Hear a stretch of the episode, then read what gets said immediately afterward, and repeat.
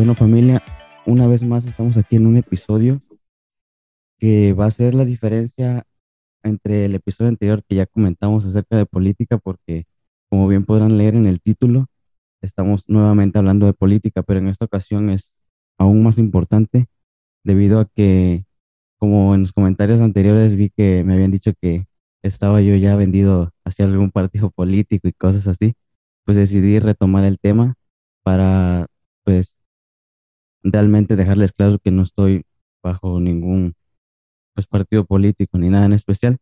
Y en esta ocasión quiero darle la bienvenida al invitado del día de hoy, que le va a aportar el valor necesario a la charla para que ustedes lo conozcan. En esta ocasión tengo como invitado a Diego Calderón. ¿Qué tal, Alan? Buenos días. Muchísimo gusto de estar aquí contigo. No, es un placer para mí poder recibirlo el día de hoy.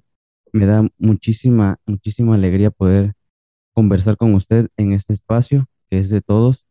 Y me gustaría conocer y que le platique a la gente quién es Diego Calderón.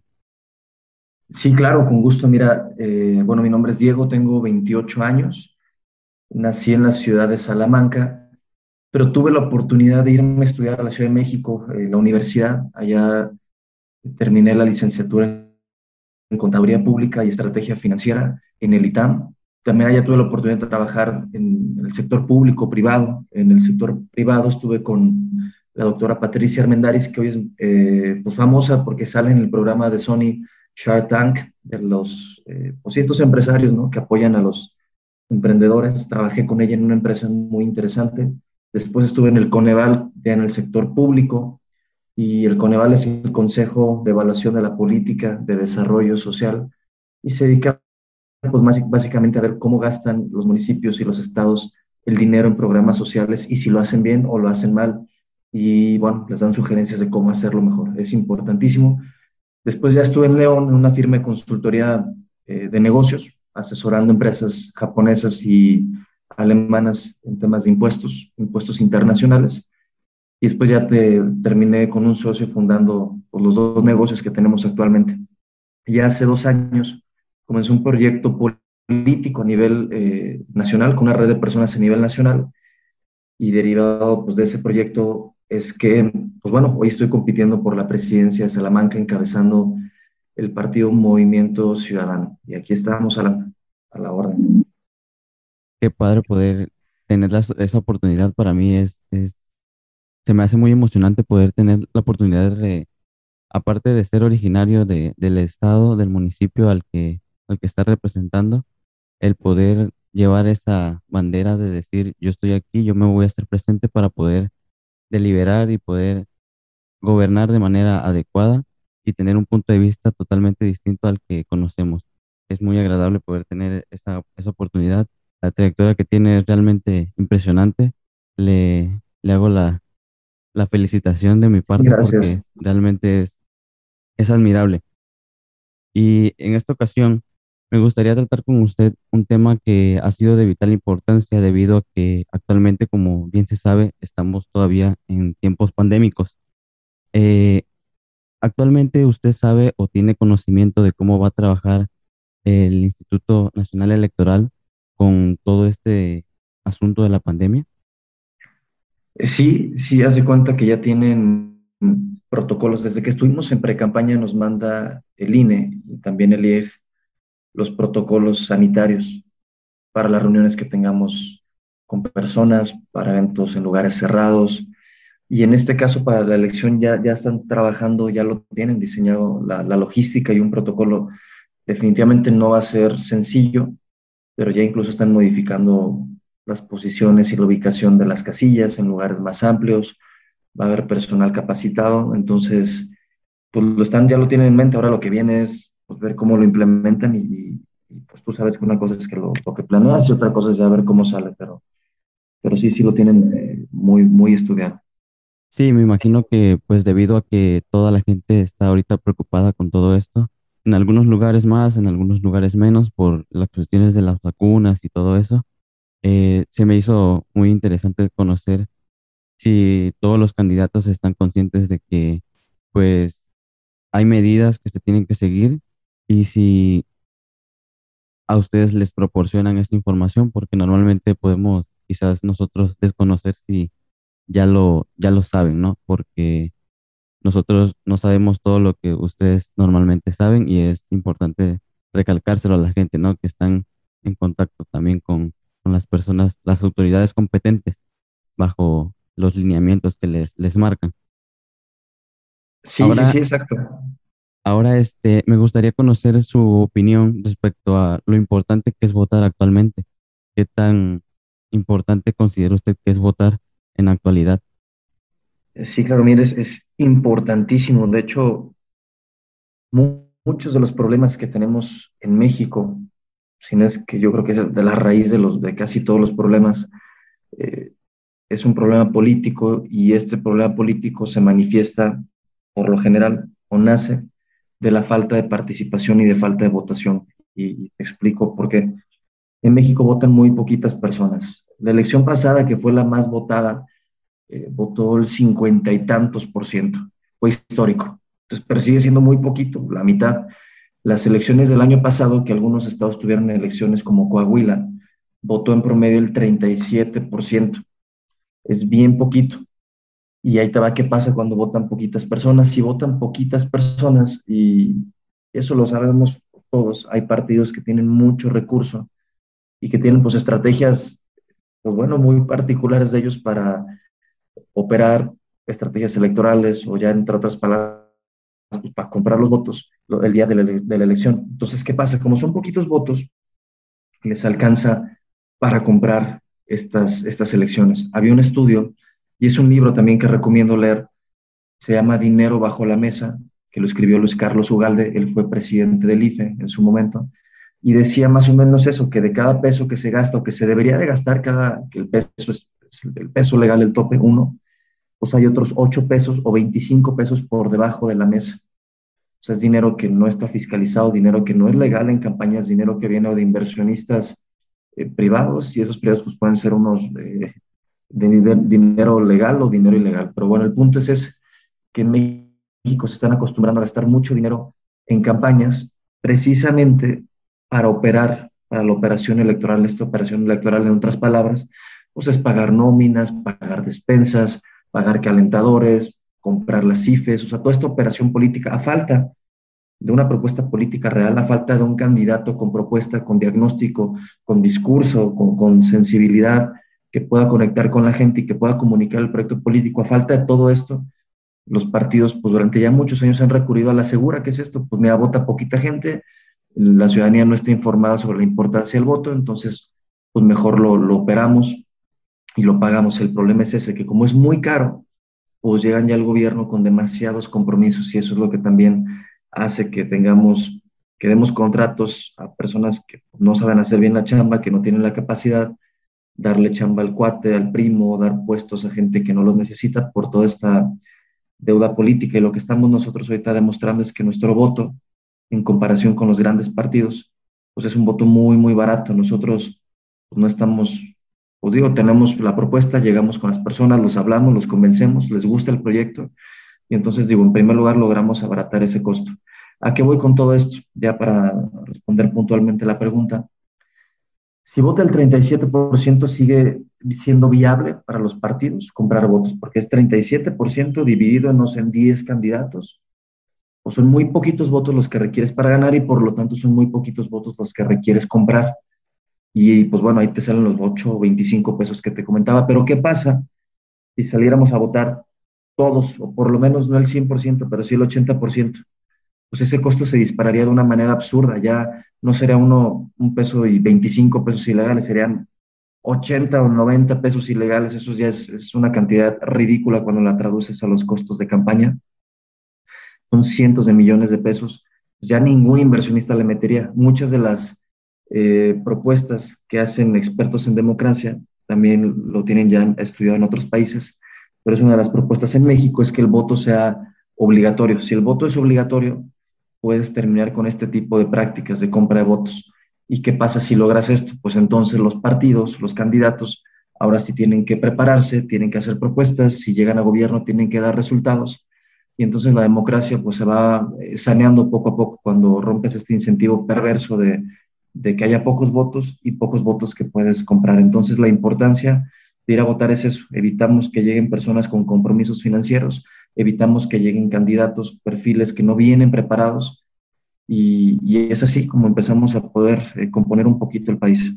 Claro, creo que realmente esta información es súper valiosa porque quizás la gente desconoce por completo lo que ustedes saben y en esta ocasión para mí fue muy impresionante el detallar todo lo que nos acaba de comentar y poder presentárnoslo de la manera en la cual nos los dijo, porque honestamente desconocía yo que ustedes conocían estos datos de la compra y venta de votos y, y todo ese, ese tema que pues con las redes sociales hoy en día se potencializó de una manera extraordinaria que la gente ya se quitó un poco esa venda y puede conocer realmente pues muy de cerca al candidato y decir, ¿sabes qué?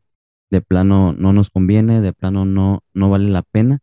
Y eso creo yo que es muy importante que las redes sociales nos los, nos los hagan ver hoy en día, porque aunque no toda la gente tenga la posibilidad o el acceso a una red social, eh, esos números, esos datos están en la web, están en, en todas las plataformas y la gente los puede realmente visualizar y no solamente que se lo digan.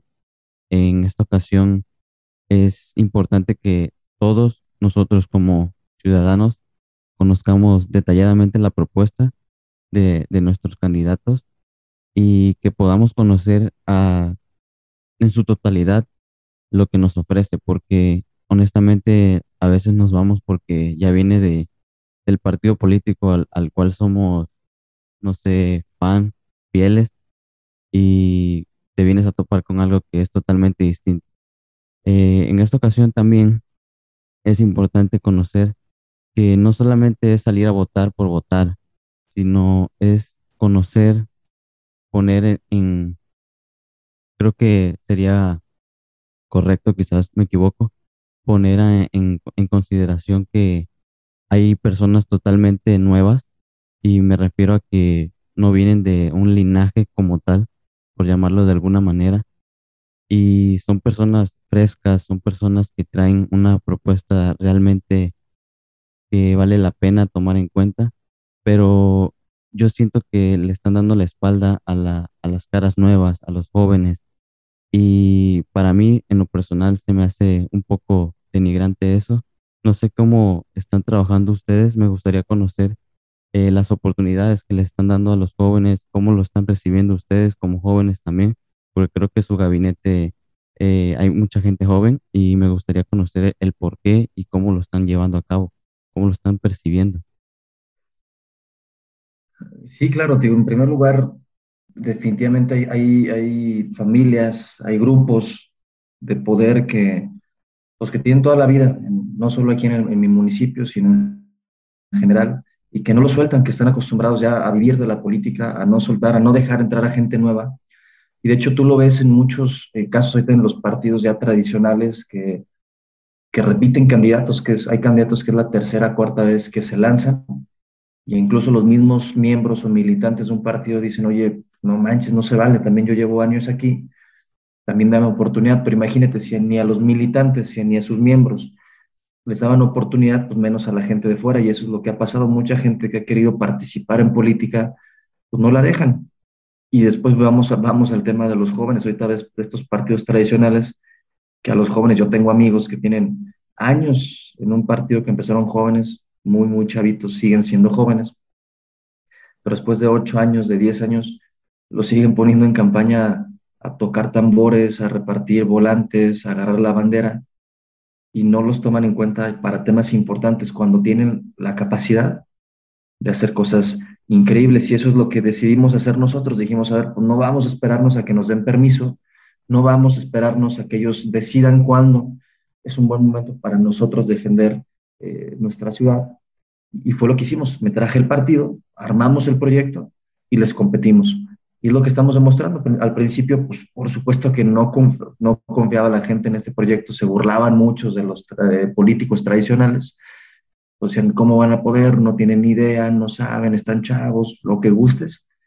Y pues hoy estamos haciendo historia, estamos demostrando que, que ni se requiere tirar el dinero, grandes cantidades de dinero a la basura, que no necesitas ese ejército de personas, que no necesitas esas personas, esos, como le dicen, dinosaurios que tienen años en la política, sino estamos demostrando eso, que el tiempo cambió, que el mundo cambia y que son las nuevas generaciones las que pueden traer un buen diagnóstico de lo que está sucediendo y de la visión que queremos eh, tener, porque es eso, tenemos que, recordar que, que la parte más importante de una candidatura es la representación. O sea, ¿qué, ¿qué, representas? Eso es importantísimo.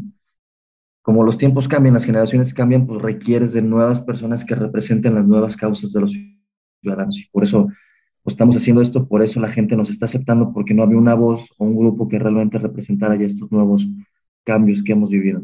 Y, y ahorita el punto es ese, sí, tenemos mucha gente joven, pero también vamos con esa humildad y esa madurez de saber que y de entender que no sabemos todo. Estoy muy consciente de las habilidades y capacidades que tengo, pero también muy consciente de todo lo que no tengo. Y por eso también estamos teniendo mesas de trabajo y estamos sumando a perfiles eh, mayores gente buena, gente preparada, gente que ya estuvo en gobierno, gente que estuvo en el sector privado, pero gente con experiencia.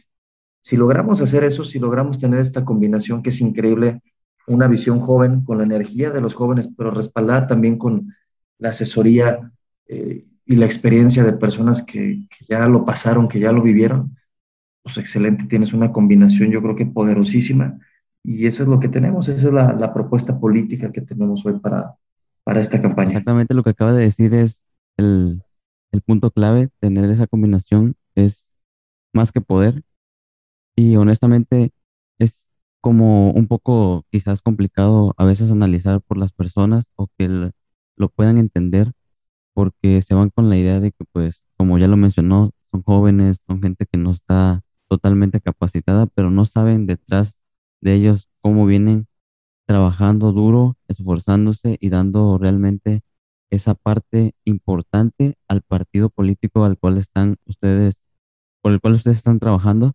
Y normalmente la gente se va por eso, ¿no? Más las personas adultas se van con esa idea de que, pues, ¿cómo le van a dar el voto de confianza a una persona tan joven? Y siempre se meten en la cabeza, ¿no? De que van a robar, de que van a robar. Y yo creo que no, no es tanto si es joven, si es adulto. Al final de cuentas es el, el proceso que, lleven.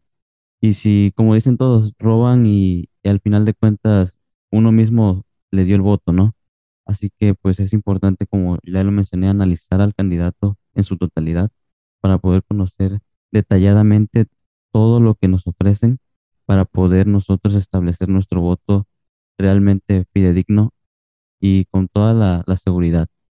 Ahora pasamos a una sección donde yo le pregunté a la gente acerca de cómo veía su trabajo y me mandaron un par de preguntas que me gustaría que, nos hiciera el favor de responder si tiene el conocimiento o si sabe la respuesta, claro. Vamos a, vamos a empezar con una respuesta. Aquí nos, digo, una pregunta que aquí nos hace un joven que se llama Joaquín y nos dice, actualmente estoy estudiando derecho, acabo de empezar y me gustaría en un futuro poder participar para la candidatura en mi estado. Perdón, soy de Cancún, no me había presentado. Y honestamente me llama muchísimo la atención todos los ámbitos políticos. Mi pregunta es, ¿cuál es el proceso que tengo que llevar o si me tengo que cambiar de carrera para poder en un futuro postularme para la candidatura en Cancún? Excelente, sí, sí, sí, es una muy buena pregunta. Eh, cuando yo estaba analizando la, la política, los, los, las figuras políticas de, históricas, los grandes políticos y también los grandes políticos actuales, eh, pues dije, a ver, ¿no? ¿Qué estudian los políticos? y antes de buscar los perfiles, pues uno dice a ver qué carreras hay. Y pues luego, luego la que brinca, evidentemente, ciencias políticas. Y dije, pues, ok, ciencias políticas para hacer política. Pero después pues, me di cuenta que ningún político de los reconocidos o famosos o que hayan cambiado la historia del mundo pues estudiaron algo específicamente relacionado con la política. Después, claro, ya se especializan, te preparas, pero no, y si, si se fijan, digo, los grandes políticos han sido personas más que, que tengan una carrera, son personas que lograron, como te decía, poder eh, representar el sentir de toda una generación a través de, de su voz, de su lucha, de sus palabras. Pues digo, en primer lugar, y también por eso la Constitución lo permite, o sea, todas las personas pueden votar y ser votados. No requieres una carrera ni una formación específica para entrar a la política. Eso es una ventaja porque, pues bueno, le abre las puertas a todos. Pero después ahí viene la otra parte importante que también a veces no distinguimos. Una cosa es, es la política, otra cosa son los partidos políticos y otra cosa es la administración pública municipal y otra cosa es el poder legislativo. O sea, realmente cuando hablas de política a veces eh, se pues, hablan de demasiadas cosas a la vez. La política, pues bueno, la hacemos todo el tiempo, todos los días, con nuestra familia, con nuestra pareja, con nuestros amigos. La política yo la veo como el arte de poder conciliar intereses. Mientras haya más de un interés de por medio, dos intereses que choquen, pues alguien tiene que entrar al quite a, a poder conciliar, a poder hablar por esas, o intermediar por esas personas. Los partidos políticos pues, son agrupaciones de personas que tienen una visión de lo que quieren para una sociedad y deciden organizarse y ocupar, digo, estos espacios. El problema es que en los partidos políticos, y, y ahí es donde yo estoy un poco en contra, para pertenecer a un partido político, pues no necesitas nada. Con que te pongas desgraciadamente una gorra, una cargues una bandera y te tomes fotos entregues despensas, pues puedes entrar a un partido político. Ahí yo digo, creo que está mal. Para mí los partidos políticos deberían ser escuelas escuelas ideológicas, escuelas de políticas públicas, escuelas de laboratorios legislativos, etcétera, que realmente quienes entran ahí los formaran en todos, estos, en todos estos ámbitos para que cuando salieran, ahora sí con la calidad de militante o lo que gustes, pues tú tuvieras la certeza como ciudadano que quien viene de ahí pues ya tiene por lo menos eh, ciertos conocimientos básicos para poder participar en la vida pública. Y ahí viene el último punto, la administración pública y el poder legislativo. En la administración pública, que son los gobiernos municipales, estatales, federales, pues es eso, tienes un municipio con ingresos, con egresos, das servicios y ahí requieres pues una formación muy específica para saber, pues bueno, cómo lograr operar, cómo lograr bajar recursos, cómo lograr implementarlos, cómo planear el crecimiento de una ciudad, cómo resolver problemas. O sea, se requieren muchas habilidades y en el legislativo, pues es eso, tienes que conocer también de leyes si bien es cierto que te digo que la representación es para todos, pero pues también requiere de un mínimo de conocimientos básicos. Entonces, eh, digo, para, para, responder esa pregunta, no requieres una carrera específica para hacer política. Dos, si quieres ser un perfil completo de un político, pues tienes que trabajar en muchas áreas, ¿no? Que normalmente no las ves en la universidad. ¿Qué es esto? Estudiar, por ejemplo, de retórica, estudiar de historia, estudiar de economía, estudiar de finanzas, eh, estudiar un poco de psicología también. Tienes que ser un perfil muy completo porque es eso, cuando estás ya hablando con las personas o tomando decisiones o en entrevistas o lo que, lo que gustes, pues tienes que tener un panorama muy, muy completo de la condición humana, de la condición social y económica. Entonces, más que la carrera de Derecho, que está a mí se me hace excelente, es una gran carrera que te abre muchas puertas, que se sigan formando ya por su cuenta en, en materia política y obviamente pues bueno, ya de la parte académica, pues con posgrados, pero yo creo que la escuela más grande es la de, pues bueno, la historia, grandes filósofos, filosofía política, economía, estudiar a, los grandes políticos e involucrarse, como que se comiencen a involucrar. La escuela de la vida es la, pues, la más importante. Creo que con eso respondemos en su totalidad la pregunta del, de la persona, de Joaquín. Eh, ahora tenemos una, una pregunta de una chica. Yo creo que esta pregunta se la han hecho muchísimas veces y la quise poner porque me gustaría conocer su respuesta, escucharla. Sí. Y es el tema de si está actualmente en alguna relación, es divorciado, casado, soltero, o está disponible para mí.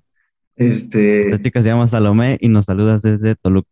Ah, perfecto, mucho, mucho gusto, Salomé. No, no, no, estoy eh, súper soltero, estoy dedicando todo el tiempo a, este proyecto y, y, bueno, pero también no me cierro la oportunidad de, de conocer a alguien. Pues bueno, Salomé, ya sabes, si tienes interés, hay que salir a, escribirle al candidato a ver si te da la oportunidad de conocernos, aunque sea, y poder platicar, ¿no? Ahora pasamos con la pregunta de una persona que pues me pone anónimo y me dice, me gustaría conocer si la propuesta del candidato Diego Calderón está basada en la, perdón, en la propuesta o es similar a la propuesta de Samuel García. Eh, claro, mira, aquí tenemos que entender dos cosas. Uno, si estamos compartiendo una misma plataforma política que es Movimiento Ciudadano. Si se meten a la página del partido, ahí vienen eh, los estatutos, los lineamientos, la visión que se tiene de proyecto de país. Y evidentemente tenemos que basarnos como, como pivote, como punto de partida sobre esos ejes. Eh, te hablo de algunos, ¿no? Digo, apoyo a la diversidad, legalización de la marihuana, por ejemplo, eh, defender el derecho, el derecho de la mujer a decidir sobre su propio cuerpo, defender estos nuevos tipos de familias y no solo la familia tradicional. Son, digo, son, son eh, puntos ideológicos que tenemos que compartir por la misma plataforma y eso es cierto, pero después ahí viene la otra parte que te comentaba. Cada municipio, cada gobierno tiene sus necesidades, o cada estado sus necesidades particulares. Entonces, cada proyecto político tiene que responder a esas necesidades particulares. Ya, entonces ahí es donde ya empiezan a diferenciarse los proyectos, porque no es lo mismo hablar de mi municipio y mi propuesta política tiene que ser diferente a la de un municipio que la de Samuel a la de una gobernatura de un estado que también son estados pues, muy distintos. Entonces, en ese sentido, sí compartimos la misma línea ideológica. También este punto importante, distinguir lo que, lo que decimos, ¿no? la vieja política de la nueva política. La vieja política, como te dije, tiene muchos vicios, está acostumbrada a llegar a los gobiernos, a nada más ver por sus propios intereses, eh, llegar por llegar, recaudar por recaudar. Y lo que estamos viendo nosotros es eso, podemos llegar perfiles jóvenes, preparados, que no tenemos ni queremos llegar a, a hacer nuestro patrimonio, nuestro, nuestro dinero gracias a un puesto, sino que también nosotros ya hemos trabajado por nuestra cuenta y eso nos permite llegar pues, más sanos al gobierno con esa libertad de decir, pues yo vengo a hacer mi trabajo porque vengo preparado y, lo demás, pues bueno, es para la gente, o sea, el recurso, los proyectos pues, enfocados a la gente. Entonces, en ese sentido, pues sí, compartimos la misma visión de, de proyecto político, la misma visión de país, simplemente que cada uno desde su trinchera.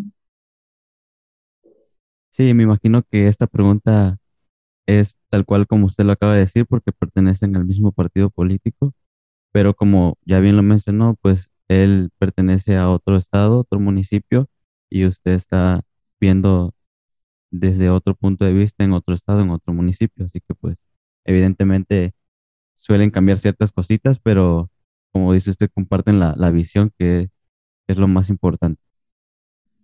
Ahora pasamos con una pregunta. Dice, mi nombre es Jorge Guerrero y les escribo desde el estado de Nuevo León. Me gustaría conocer cuál es su propuesta de valor concreta y si lo que dice representa lo que hace. Ok, sí. Eh, mira, la propuesta de valor es, muy puntual, muy eh, sencilla, pero no simple. ¿Qué proponemos ahorita en este proyecto? Pues precisamente eso, lo que te decía, dejar atrás esa vieja política. qué me refiero con la vieja política? Es una política que tiene muchos compromisos que lo que digo, llega a hacer campañas muy caras y ese dinero se lo debe a alguien. Eh, una política que tienes gente en los partidos que te consigue votos y que a cambio de esos votos te pide trabajo. Y es lo que le hace mucho daño a los gobiernos. Llega el que gana y llega con esas dos grandes deudas. La política pues te obliga entonces a poner impuestos a gente que no tiene el perfil, gente pues que es el primo del militante o el amigo o la esposa, el que te guste o la parte de la familia y van rellenando y metiendo en puestos o creando puestos para esas personas, si son personas que no tienen el perfil, que no les interesa, que saben que van becados nada más en lo que termina el gobierno. Entonces es terrible. Hay, hay gente que no tiene el perfil en, en direcciones o puestos muy, muy importantes y eso es peligrosísimo. Después por eso tenemos, no sé, en la dirección de obra pública a un nutriólogo, en la dirección de medio ambiente a un contador, en la tesorería a un arquitecto porque son los primos del amigo del amigo. Entonces eso hace mucho daño a los gobiernos y por lo tanto a la gente. Y la otra parte, que están acostumbrados a llegar con muchos compromisos financieros, Y entonces, pues luego, luego empiezan y empiezan a sacar el dinero para poder pagar sus compromisos. ¿Cuál es la propuesta de valor? Esa, estamos demostrando que podemos llegar al, gobierno sin esos dos grandes compromisos, sin el compromiso político y sin el compromiso financiero. Si logramos hacer eso y llegamos al gobierno, pues entonces podemos entonces poner a las personas correctas en los lugares correctos, que quienes ocupan los puestos sea gente capaz, gente con esa vocación de servicio, gente preparada, gente que quiera realmente trabajar para su ciudad. Y la otra parte, si llegamos demostrando que no necesitamos los millones para ganar campañas, pues nos permite llegar pues, mucho más libres para precisamente darle la chamba a quien se lo merezca, que las licitaciones, que los concursos, que las adjudicaciones de proyectos y de obras sean transparentes y, bueno, le llegan a quien le tengan que llegar. Entonces la propuesta es esa, llegar sin, sin deuda política y financiera y eso nos permite entonces meter a la gente correcta en los puestos correctos y que el recurso y el dinero pues se gaste como se tenga que gastar. Excelente. Ahora pasamos con una pregunta de Daniel Galicia y él nos dice, saludos, les escribo desde el estado de Toluca y me gustaría saber si su propuesta complementa o se duplica con propuestas ya existentes. Claro, también es una pregunta muy importante. Uno de los problemas que tenemos en la política es ese capricho, berrinche o inmadurez política. ¿Y a qué me refiero con eso? Llega un nuevo gobierno y dice, no, es que todo lo que hizo el otro está mal y nosotros vamos así tras. Borran todo y vuelven a empezar de cero. Y eso es peligrosísimo. Por eso a veces los municipios, los gobiernos no avanzan porque empiezan cada tres años. En el caso de los gobiernos municipales, empiezan de cero cada tres años y eso es, eso es terrible. Eh, nosotros que estamos haciendo, sí, analizando qué se ha hecho bien en el gobierno anterior, en los gobiernos anteriores, y retomarlo. Si se hizo bien y se puede hacer mejor, adelante. Si era algo que no funcionaba, pues lo quitamos. Obviamente nosotros tenemos ya propuestas eh, innovadoras, propuestas nuevas que no vienen en los planes, ni estuvieron en los planes de gobierno de administraciones pasadas, ni que se encuentran actualmente en las propuestas de los demás candidatos. Eh, nosotros sí tenemos diferenciadores muy específicos, eh, principalmente para este gobierno en materia de medio ambiente y tecnologías de información para tener gobiernos modernos y sustentables. Ese es nuestro gran diferenciador en el caso de nuestro municipio. Pero sí, estamos retomando muchas cosas que se hicieron bien y pues, que hay que seguirle apostando para que siga creciendo, que se siga trabajando para seguir avanzando. Claro que sí, yo creo que están tomando las decisiones correctas y están llevando un proceso, eso es, se tiene que, tiene que seguir y pues evidentemente no, no hay cosas como de la noche a la mañana, así que hay que seguir trabajando duro. Y por último vamos a responder la pregunta de Judith. Ella nos habla desde el estado de Veracruz y nos dice, eh, ¿cuál es el mecanismo operativo, técnico y político sobre la implementación de su propuesta? Se me hace muy interesante. Sí, eh, como, como te comentaba ahorita, la ventaja que tenemos en este equipo es que no es un equipo improvisado. Tenemos eh, gente de mucha experiencia en cada área específica, como te decía, en medio ambiente, en obra pública, en desarrollo urbano, en finanzas públicas. Entonces tenemos gente que tiene esa formación específica en cada área. Eh, yo por mi parte, como te comentaba, trabajé en un órgano técnico que es el Coneval, que nos permite evaluar y monitorear eh, las políticas públicas. Tengo diplomados en políticas públicas, una maestría en administración y políticas públicas. Entonces, desde la parte técnica, pues bueno, la complementamos con estos perfiles. Y la otra parte, eh, digo, para que sepan, pues ya hay planes de desarrollo. Los desarrolla a veces el, gobierno estatal, los municipios también tienen sus, sus, institutos, sus asesoran también.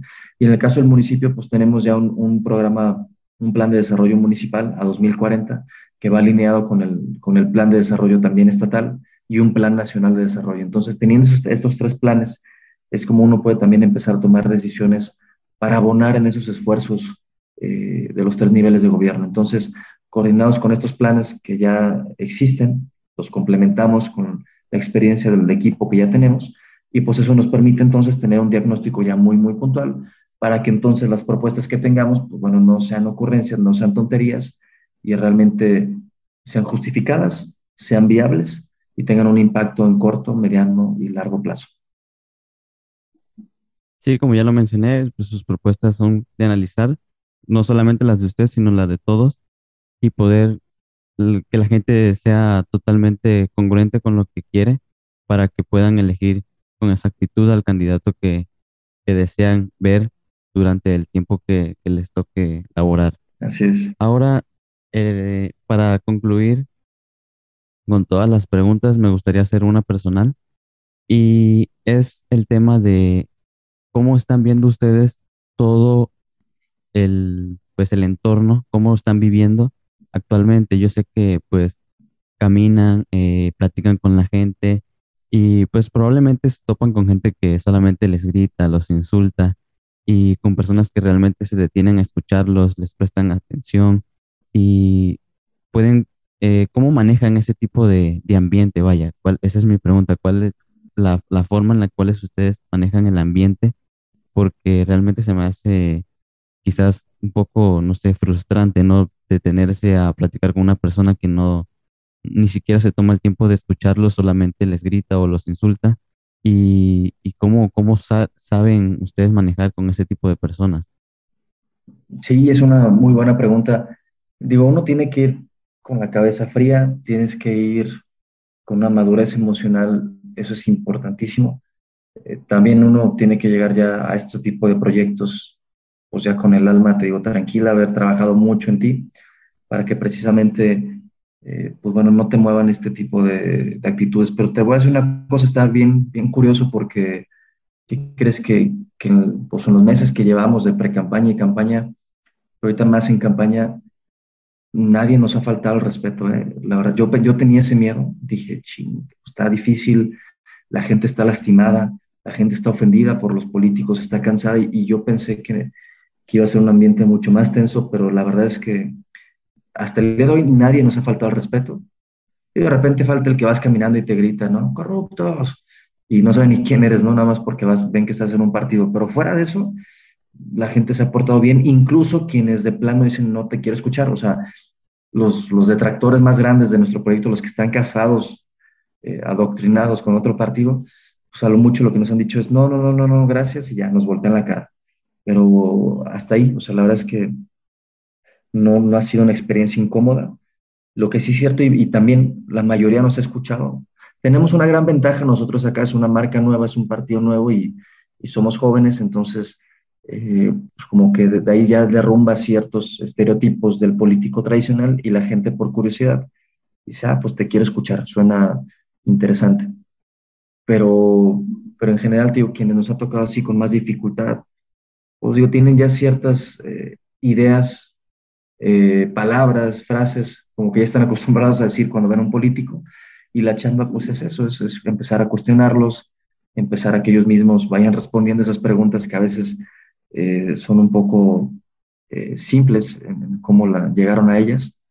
Y, ya, digo, son poquitos, uno tiene que tener paciencia y tenemos que entender eso. Realmente lo que ha faltado mucho en la política es, es, es eso, que los políticos, los candidatos tengan también esta vocación pedagógica, también tienen que ir con la capacidad y la voluntad de explicar qué es una campaña, qué es un candidato, por qué tu propuesta es distinta, eh, y, la gente, y entender que la gente y los ciudadanos tienen la capacidad de entender y tienen las ganas de entender. El problema es eso, como han sido tantas veces tan lastimados, como llegan candidatos que les hablan como si fueran niños, como si no entendieran nada más a tratar de simular que hablan y que convencen, pero que realmente no se detienen a escuchar pues bueno, también eso es lo que ha dañado mucho. Entonces lo que estábamos haciendo es eso, dedicarle el tiempo a la gente, tener esa paciencia y tener esas ganas de, platicar y de, compartir el proyecto y de educar. Es importantísimo. Entonces créeme que ha sido una grata sorpresa, no ha sido fácil, pero ahí estamos. Pues qué bueno, realmente me da mucho gusto que este tiempo en campaña, pre-campaña, le haya ido favorablemente. Creo que pues es parte de que, pues como ya lo mencionó, son nuevos y la curiosidad, como todo, ¿no? Da esa pauta para que lo escuchen y le presten un poco de atención. Ahora vamos a pasar con la frase del episodio del día de hoy. Me, encantaría al final conocer su, su, opinión con respecto a la frase. Esta frase es de Peter Van. No sé si tenga el gusto de conocerlo. Y él nos dice, lo que importa verdaderamente en la vida no son los objetivos que nos marcamos, sino los caminos que seguimos para lograrlo.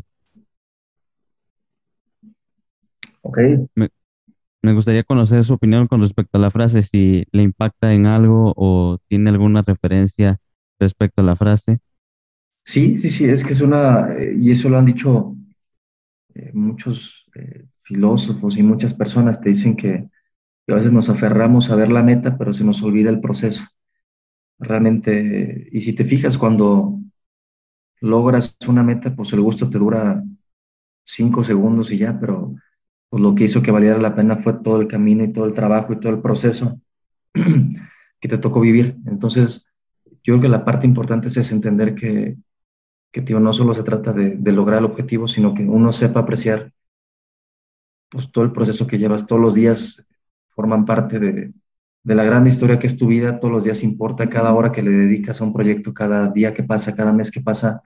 Pues vamos dando en esa historia personal que tienes. Eh, va a ser el proceso el que va a contar la historia y no solo el logro en sí mismo, ¿no? Porque digo, a veces los logros pues pueden llegar o no, y mucha gente cuando no llegan pues se frustran y sienten que pues, fue una pérdida de tiempo, que ellos mismos fallaron, pero tenemos que como gente, como ciudadanos, como humanos, empezar a, aprender a, disfrutar y apreciar el proceso que lleva cualquier proyecto y, entender eso. Se requiere paciencia, eso es importante, se requiere mucha paciencia, disciplina y humildad para lograr algo. Cuando tienes esas tres, eres agradecido con, con, cada segundo que pase, con cada día que pase, con cada momento y todo lo que venga, pues bueno, es, es ganancia porque te va a llevar al final a donde tenías que llegar. Una cosa es, cuando te pones metas, es muy importante decirlo, una cosa es lo que quieres, pero otra cosa es lo que necesitas. Y a veces la vida nos va dando eh, lo que necesitamos y no necesariamente lo que queremos. Sí, como que la frase igual nos pone en un punto intermedio y nos, nos da la, la visión de, de dónde, en dónde subimos, en dónde estamos y hasta dónde queremos llegar. Y creo que esa es la finalidad de la frase, poder interpretar nosotros desde nuestro punto de vista hacia dónde queremos llegar, pero sin olvidar todo el proceso que hemos estado trabajando. Pues ya para concluir, como siempre ya saben, la sección acerca de las recomendaciones para que la gente lea, escuche y vea. Ahora quiero pedirle a usted una recomendación para toda la gente que nos está escuchando con respecto a un libro, novela, cómic, revista, lo que usted quiera, algo que sea para leer, una serie o película para que la gente pueda visualizar y una canción, algún álbum o algún artista que esté escuchando usted de su colección privada, su colección personal, de lo que escucha a diario, de lo que lee a, diario y de lo que ve a diario. Me gustaría saber cuáles son sus recomendaciones para la gente. Ok, este, digo, esas preguntas, digo, me, me llaman la atención porque a veces dices, quiero recomendar más, ¿no? pero a veces uno ya te, limita mucho, pero eh, de libros, uno que, me encanta mucho, yo recomiendo principalmente para estos tiempos, se llama Miedo a la Libertad, de Eric Fromm. Igual muchos conocieron a Eric Fromm porque en la primaria los, pusimos, los pusieron a leer el, arte de amar, pero bueno, es un, es un muy buen libro. Eh, se lo recomiendo. Y es eso, te habla mucho de, todos luchamos por la libertad, siempre queremos, o hemos dicho históricamente que queremos ser libres, pero cuando la tenemos, eh, ahí es donde nos, encogemos un poco y ya, y te pones esa explicación desde el contexto de, de la Segunda Guerra Mundial. Digo, es muy interesante cómo a través de líderes carismáticos en tiempos complicados la gente prefiere seguirlos, prefiere seguir ideologías, prefiere seguir grandes narrativas sin cuestionarse a veces de dónde vienen y prefieren pertenecer a una gran masa, se sienten seguros las personas cuando no están solos y es muy fácil tomar decisiones cuando eres parte de un grupo muy grande, a diferencia del valor que implica tomar una decisión por ti solo, porque las consecuencias, pues bueno, son más grandes. Quien es responsable de tus decisiones no es el destino, no es un Dios, no es un grupo, eres tú. Entonces, por eso no cualquiera se atreve a abrazar la libertad. Pero bueno, es un, es un gran libro, lo recomiendo muchísimo. Eh, una serie, me gusta mucho la de House of Cards, ahí de, sale en Netflix, quien le interesa la política, pues bueno, creo que esa serie aplica, vivas en México, vivas en, España, donde gustes, así es la política, es muy interesante ver cómo funciona y es muy recomendada esa. Y una canción, escucho todo, ¿eh? pero hay una película que me gusta mucho, un musical que se llama The Greatest Showman, sale este Hugh Jackman, el que, el que la hace de Wolverine, y es muy buena esa. Y hay una canción ahí al final, cuando termina la película, que se llama From Now On. es la última canción y es buenísima, me gusta muchísimo, me, me inspira mucho. Y bueno, pues serían esos tres, Alan. Pues muchísimas gracias por sus recomendaciones. Ahora les voy a dar mis recomendaciones yo. Y con respecto a, a los libros, novelas, cómics y revistas, en esta ocasión me voy a declinar por un libro y se llama Un cuento perfecto. Es de Elizabeth Benavent y realmente se los recomiendo porque los va a hacer reflexionar con respecto a cómo están viviendo actualmente su vida y con todo lo que estamos pasando con lo de la pandemia, creo que les va a caer como anillo al dedo. En serio, película, me gustó mucho, la acabo de ver recientemente el fin de semana y se llama Cadena de Favores. Es una película muy viejita, pero realmente vale muchísimo la pena porque creo que hoy en día eso, eso que pasa en la película lo estamos perdiendo demasiado y haría una gran diferencia. Creo que haría la diferencia en su totalidad. Y como canción, me voy a declinar por algo un poquito más movidito para que no dejemos el viernes de perreo, sino lo pongamos ahora como lunes de perreo. Y se llama Querida de Piso 21 y Fate, para que vayan a escucharla y inicien su semana con toda la actitud. Pues bueno, esas serán las recomendaciones de, de un servidor y del invitado. Le agradezco realmente que se haya tomado el tiempo de hacer espacio en su agenda. Yo sé que tienen una agenda realmente saturada y el espacio que me está brindando el día de hoy se lo agradezco de todo corazón. Creo que a la gente le va a interesar mucho poder escuchar todo lo que nos platicó el día de hoy. Y sin más que decir, pues nos despedimos. No sé si tenga algo más que agregar. No, no, para nada. Qué bueno que tengas un público que, que se informe, que le interese, porque hoy estamos viendo que, que sí, que el voto puede cambiar el destino de un país. Entonces, importantísimo que se informen e importantísimo, como les dije, que salgan a votar ese día. Pues ya lo saben, él fue Diego Calderón, yo soy Alan Gutiérrez y fue un gusto poder compartir un episodio más con todos ustedes que nos escuchan y les mando un saludo, bendiciones y vayan a seguir al candidato, vayan a, ver su, historia, vayan a, conocerlo y la gente que es de Salamanca, por favor, tómese la, la oportunidad de conocer muchísimo a detalle al candidato que el día de hoy nos brindó este tiempo para poder conversar con nosotros y le, le agradezco de nuevo el, el, tiempo que nos brindó y sin más que decir, nos despedimos, que tengan un excelente día, hasta luego. Nos vemos.